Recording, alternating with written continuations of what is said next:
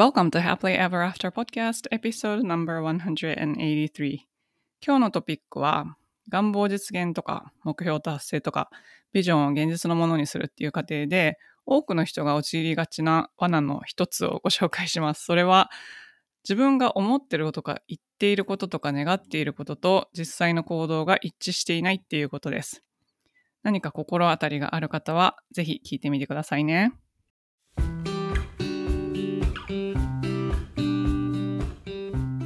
こんにちは。キャリアとビジネスのサクセスコーチ、ゆりです。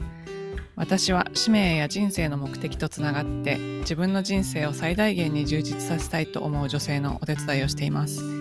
このポッドキャストは今もやもやしていたり今の状態にはある程度満足しているけれどもっと大きなこと次のレベルで何かできるんじゃないかなって思っている女性のヒントになればという思いで配信しています。私たちは一人一人素晴らしいギフトをもらってこの世に生まれてきました。そのギフトを生かすことによってパズルのピースみたいにこの世の中で自分なりの役割を果たすことができます。内面の世界を良くしていって充実させることで私たち一人一人が現実を変えていき周りの人、世界にもいい影響を与えていくことができます。ソロエピソードではコーチング、NLP、瞑想、マインドフルネス、ヒプノセラピーなどに基づいたマニアックな意識や自己啓発に関する話をしています。インタビューエピソードでは世界で活躍する女性のライフストーリーをお聞きしていろんな生き方、働き方、そして自己実現の仕方があるということをお伝えしています。このポッドキャストを聞いて一人でも多くの方が元気になったり前向きに行動できるようになると嬉しいです。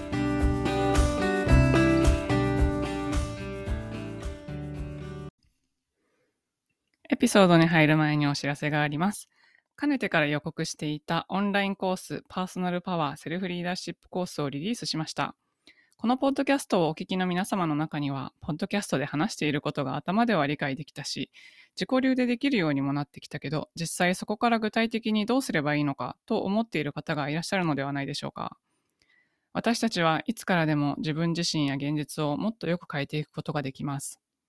常日頃からお伝えしている自分の内面を変えて外側の世界も変えていく方法、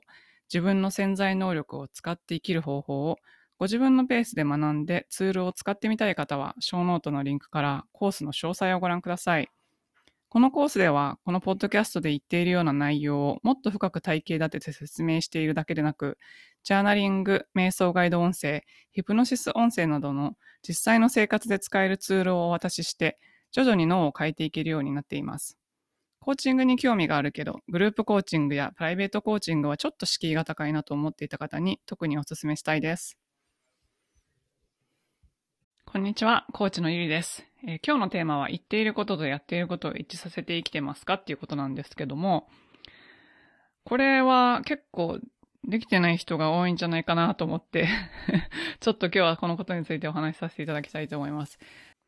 このポッドキャストをお聞きの皆様はもう耳にタコができるぐらい聞いていらっしゃるかもしれませんけれども、この世界の中で、まあ、願望実現とか、自分の夢を叶えるとか、自分の理想を達成するとか、目標を叶えるとか、まあ、そういうのって全部、何が必要かって言ったら行動が必要なんですよね。行動しないとできないんですけど、そこの行動と、なんか願望の方向性が合ってないというか、自分が言ってることとやってることがちぐはぐな人が、すごく多いなっていうことに最近気づいたので、ちょっとこのあたりのお話をしたいと思います。うん、これはコーチングセッションとか、あの、体験コンサルに来ていただいた方とかで、あの、まあ、二つ大きい、最初ですね、二つ大きい、こう、ギャップみたいなのがあって、その、やりたいと思ってることができないギャップっていうのは、何個かあると思うんですけど、共通してある二つが、一つは、なんかビジョンが描けていないから、どこに行くかがわからないまま受け身で生きているから、あの、もやもやしたり、なんかずっと同じところにいたり、えっ、ー、と、後悔したりとか、そういう感じで生きてらっしゃる。それからもう一つは、ビジョンとか願望とかはあるんだけど、行動がそこに伴ってないんですよね。だから言ってるだけでやってないっていう。なんか本人はやってるつもりなんですけど、そこの、そこにちゃんとマッチした行動をしていないっていう。または行動量が少なすぎる場合もありますけど、とりあえず行動が足りてないっていうこの二つがあるんじゃないかなと思います。で、今回はその言っていることとやっていることが違うっていう場合なんですけど、これもほとんどの場合無意識で本人はやってるつもりかもしれないけど、合ってないっていうところが、なんか大きいなと思ったので、ちょっとこのお話をします。ま、よくあるんですけど、例えば、え家族を大事にしたいって言ってる人なんですけど、なんか仕事が忙しすぎて、子供に会う時間がないとか、自分の時間を大事にしたいって言ってる人なのに、なんか他の家族の要件とかを先にやらないと自分の時間が取れない。まあ、これ無意識のあの自己犠牲とかいろいろあると思いますけど、えっと、ま、な、何らかの理由で、本当は自分の時間を大事にして自分の内面を見つめてもっと充実して生きていきたいと思っているのに、なんか部屋が片付いてないとできないとか、家族の何かを先にしないとできないとか、まあそういう一致してないですよ。自分が欲しいって思ってるものと、実際に毎日やってることが一致してないんですね。その状態だと、まあ、それはもちろん願望が達成できないし、いつまでも今のところにいるのは当たり前ですよね。今までやっていたことと同じことをやってたら別のレベルにいけないですよね。それはもう自明の事実っていうか、なので、行動変えないといけないんですけど、その行動が、その、願望に直結するような行動をやるんですね。で、特に何かこう願望が出てきて、初期の段階、まだ全くなんかそこにもどうやって行くかどうかわからないみたいな段階があると思うんですけど、そこから、まあ、徐々にこれをやったらいいかな、あれをやったらいいかなってこう手探りで行動していくステップがありますよね。その時って何事もそうなんですけど、何かを動かすエネルギーっていうのは一回こう感染の法則みたいにモメンタムをつけないといけないですよ。だから、最初、めっちゃすごい力で押したりとか、すごく速く走ったりとかしないといけないわけですよ。その時点で、まあ、結構な大量行動が必要になるんですけど、大量行動するときに、ただがむしゃらに、なんかこう、競走馬のように、脇目も振らずに走っていって、なんかやたら行動は多いんだけど、全然自分のやりたいことに最短の行動をとってないから、いつまで経っても走り続けて焦ったりとか、なんか行った先が違ったとか、そういうことになる場合があるんじゃないかなと思います。なので、この場合、やっぱり最初の段階で、それはまあ何をやったらいいかわからないっていうのがいっぱいあると思うんですけど、ただ何か思いつくとか、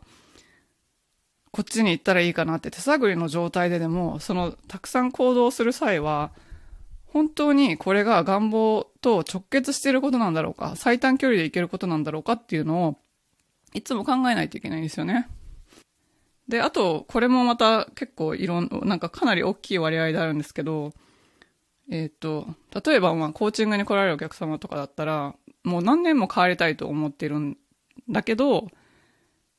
なんか実際に自分が、ななんか、例えばプログラムに投資したりとか、しようと思ったら怖くてできないんですよね。で、まあ、その怖いっていうのはわかるんですけど、自分が出したエネルギーっていうのが返ってくるので、自分が出すエネルギーがちっちゃかったらちっちゃいものしか返ってこないんですよ。だから今いるところと目指すところがかけ離れてるんだったら、そこの最初のエネルギーっていうのをすごい大量に出さないといけないんですけど、その大量に出すときに何で出すかって言ったら、自分の、まあ、労力時間それからお金なんですよね。で、こ、こ、この労力、時間、お金を使って、自分の願望をできるだけそこに早く行けるようになるっていうのが、まあ目標だと思うんですけども、その時にやっぱエネルギーを出し渋っちゃうんですよね。まあ怖いからなんですけど、で、このエネルギーを出し渋ると、やっぱりいつまでも停滞する原因になります。で例えばまコーチングのあの体験に来られるお客様とかでも、やってみたいけど、やっぱりなんか自分が信じられないから怖いみたいな方とかもいらっしゃるので、なんか、そういう方とかは、あの、やっぱり本を読んで自分なりにやっていますとか、あ、もうちょっとジャーナリングを続けていますっておっしゃるんですけど、その今まで本を読んだりジャーナリングをしたりして変わらなかったものが、これからそんなに短期間で劇的には変わらないですよ。すごく、時間かかってもいいんだったらいいんですけど、もうもうここから抜け出したいとか、もうこれ、これはもうどうしても嫌だ、この人生を変えたいっていうすっごい強い願望があるのに、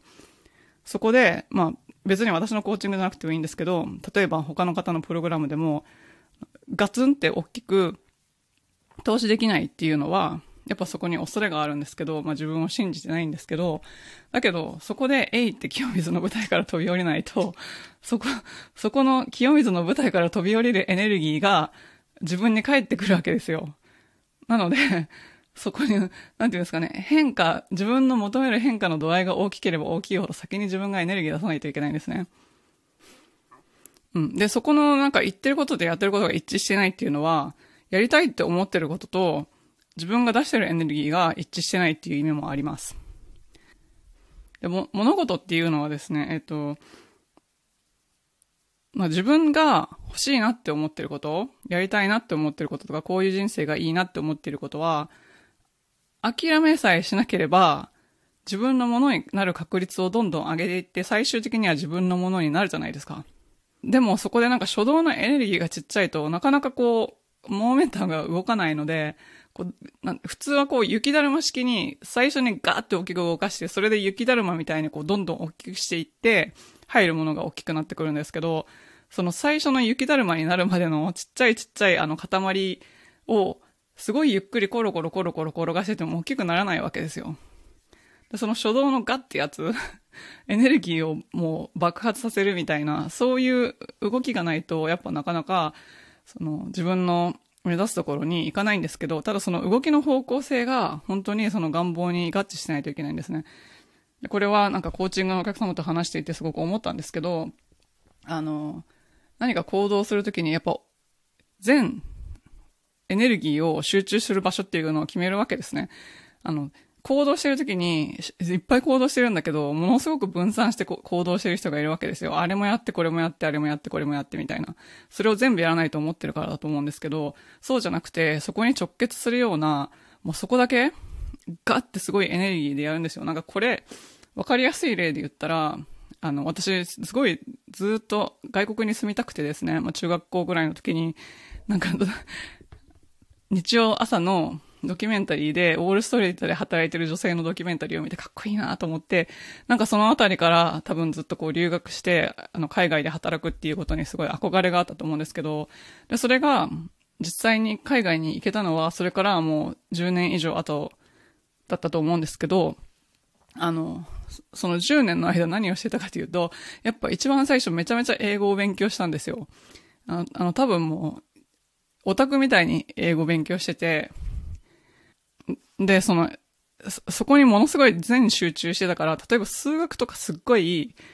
ダメだったんですけど、だけど英語ができたから、あの、うちの大学は、えっ、と、後期の試験が、えっ、とですねそ、その当時、今どうなってるかわからないですけど、3分の1ずつ、なんか全部同じ点数で、国国語と数学と英語が3分の1ずつの割合で評価されるんですけど、私多分、受験の時数学多分1問ぐらいも解けてないかもしれないんですけど、4問だったんですけど、多分1問も完全に解けてないかもしれないけども、英語がものすごくなんか、すごかったんですよ。図は抜けてできたので、それで、なんか大学に入れたみたいな感じなんですけど、だけど、その、ものすごくこう、うおーって勢いをつけてひたすら勉強してた、そのおかげで、アメリカに来ても英語の授業とかを取らずにその大学院に行けたし、その後の社会人生活とかも、すごくなんか、言葉のハンデが少なくて済んだわけですよね。それはなぜかっていうと、自分が、えっと、元々のその、目標っていうのが、外国に行って、こう、ネイティブの、英語ネイティブの人とかと競争できるような、グローバルな人材になるんだ、みたいな、そんなことを思ってたから、そっちに全エネルギーを集中してやってたんですけど、だけど10年その結果が出てないんですよね。だってあの、自分の意思で、あの、留学とかできないじゃないですか、学生の時って。だから、できてないんだけど、そこになんか自分はもう地方都市の学生で、そんなところに行けるかどうかもわからないけど、とりあえずそれが自分の願望だったら、できるかどうかわかんないことでもそこに全エネルギーを集中するみたいな感じだったんですね。で、今振り返っても、それができた時はすごく物事がうまくいったし、それができなくて、なんかちょっと片足突っ込んで、でもちょっとなんか、このなんか例えばですね、なんかこの、何かの授業とかを受ける、大学院の授業とかを受けるときに、いやでもこれちょっとお金もったいないからどうしようみたいな、そういうなんか引いてる感じだとやっぱ全然結果が出ないんですよね。結果が出てもものすごく遅いわけですよ。なので、その、自分のエネルギーっていうのをどこに使ったらいいのかっていうのを本当に考えた方がいいと思うんですよ。だから、そのための、あの、ビジョンの、あの、明確さが必要なんですけど、一旦ビジョンが明確になったら、そこに本当にこれで最短距離でいけるのが今考えてることですよ。あの、やり方は後から変わっていきますけど、今考えてる最短距離でいける方法のところに、もうとにかくこう、全部の自分の全てをかけてそこに行動をすることができるか。で、その時に大量の行動ができるかっていうことで、後々の楽さとか、結果がものすごく変わってくると思います。あの、楽をして、あの、ずっと楽をして、あの、何かが入ってくるっていうことはないと思います。どっかで、ガッてやって、後から楽になるっていう感じです。なので、ちょっと今、今一度ですね、ご自身が本当にやりたいなって思っていることとか、未来に向けて、まあ、こういう人生になったらいいなって思っていることと、日々の自分の行動とその行動量が本当に一致しているのかっていうことですね。距離が今の場所とその未来の場所の距離が遠ければ遠いほど行動の量っていうのが増えるし、スピードも上げていかないとなかなか到達しないと思います。今日何か誰かの参考になったら嬉しいです。最後までお聞きいただきありがとうございました。実はこのポッドキャストが有料級だというお声をよくいただきます。もしこのポッドキャストがあなたの人生で何かお役に立ったことがあれば、ぜひご家族、お友達、会社の方など周りの人とシェアしていただけると嬉しいです。配信登録、星マークポチッと、レビューの方もよろしくお願いいたします。現在、セルフコーチングワークブックやアクションプランニング、瞑想マスタークラスの動画など、無料のコンテンツをまとめたライブラリーへのアクセスをプレゼントしています。ショーノートのリンクから登録してください。また、無料の Facebook グループ Happily Ever After 未来デザインでは、メンバーを募集しています。世界各国から自分を自分も世界も良くしていきたいと思っている女性が参加されています。こちらもショーノートのリンクから参加登録をすることができますので、よろしくお願いします。ご自分のリミットを破って新しいレベルで人生を作っていきたい方のためのコーチングプログラムに興味がある方は、ホームページ www.yuri-media.com をご覧ください。こちらもショーノートにリンクがあります。